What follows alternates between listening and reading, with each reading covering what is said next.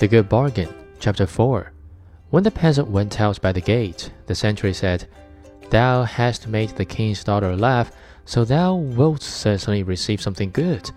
Yes, that is what I think, answered the peasant. Five hundred are to be counted out to me. Hark thee, said the soldier, give me some of it. What canst thou do with all that money?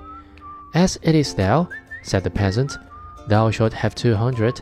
Present thyself in three days' time before the king, and let it be paid to thee.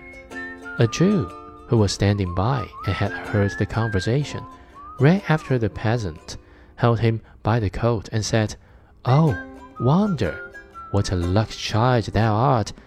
I will change it for thee. I will change it for thee into small coins. What dost thou want with the great thalers? Jew, said the countryman, three hundred canst thou still have. Give it to me at once in coin. In three days from this, thou wilt be paid for it by the king. The Jew was delighted with the profit, and brought the sum in bad groschen, three of which were worth two good ones. After three days had passed, according to the king's command, the peasant went before the king. Pull his coat off, said the latter, and he shall have his five hundred. Ah, said the peasant, they no longer belong to me. I presented two hundred of them to the sentinel, and three hundred the Jew has changed for me, so by right nothing at all belongs to me. In the meantime, the soldier and the Jew entered and claimed what they had gained from the peasant, and they received the blow strictly counted out. The soldier bore it patiently and knew already how it tasted, but the Jew said sorrowfully, Alas, alas, are these the heavy thalers?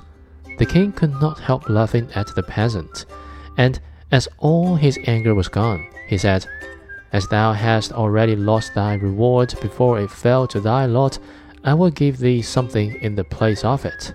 Go into my treasure chamber and get some money for thyself, as much as thou wilt.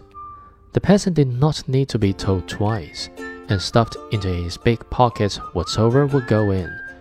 Afterwards, he went to an inn and counted out his money.